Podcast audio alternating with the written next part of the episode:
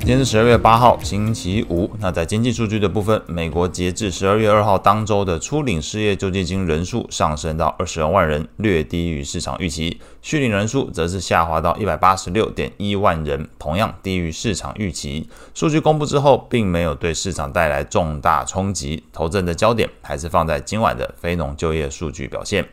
那说到 Google 发表新的 AI 工具啊，叫做翻成中文叫做双子座 Gemini。那以及这 MAD 它是推出了新的 AI 晶片。那整体来说，对于科技题材带来的一个提振效果，美股五大指数在历经先前几天的修正之后出现反弹。依照涨跌幅排序，分别是费半上涨二点七九 percent，纳指上涨一点三七 percent，罗素上涨零点八七 percent，标普上涨零点八 percent，道琼上涨零点一七 percent。情绪面的部分，恐慌指数 VIX 续涨零点六九 percent，收在十三点零六。CNN 的恐贪指标状态维持在贪婪的阶段，指标读数从六十二上升到六十四。类股的部分，涨幅前三名由这个三剑客包办，通讯服务上涨二点一 percent，科技上涨一点二 percent，非必需消费上涨零点八二 percent。领涨的股票包含前面提到的 Google。上涨五点三四 percent，脸书上涨二点八八 percent，AMD 上涨九点八九 percent，NVIDIA 上涨二点四 percent，亚马逊上涨一点六三 percent，特斯拉上涨一点六三 percent。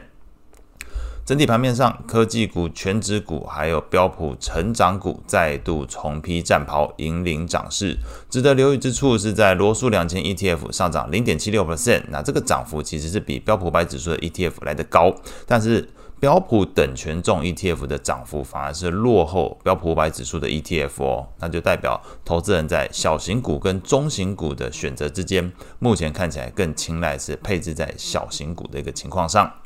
美债利率的部分，美国十年期公债利率上升三点七九个基点，收在四点一四 percent；两年期利率则是下跌一点五个基点，收在四点五八四 percent；三十年期利率上升三点四九个基点，收在四点二五 percent。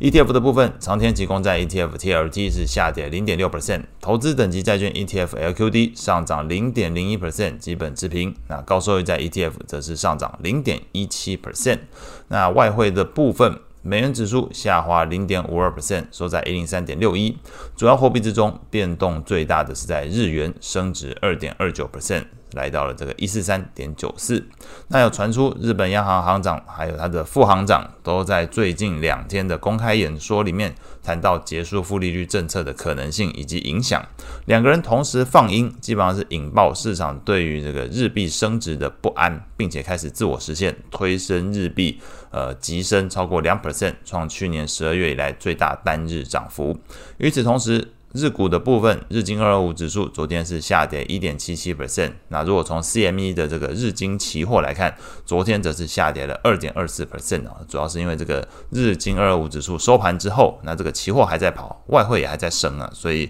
对于这个期货的部分来讲，就跟上这个日日币的一个升值的脚步。那当然它的方向是相反的，那日股是期货的部分，中长来看是下跌二点二四 percent。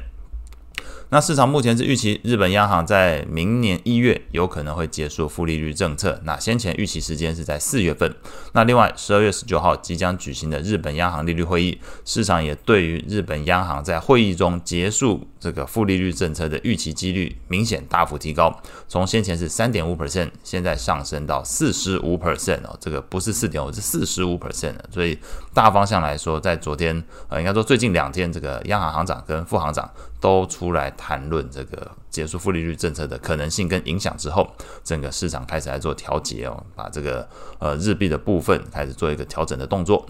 那其他的资讯部分来讲，是有传出法国的央行行长。德加洛他是表示，这个 ECB 也就是欧洲央行已经结束了升息循环。那虽然现在还没有考虑降息，但是相信会在明年开始研究这个议题。那在昨天是因为这个美元回落这个背景之下，那欧元是升值零点二八 percent，收在一点零七九二。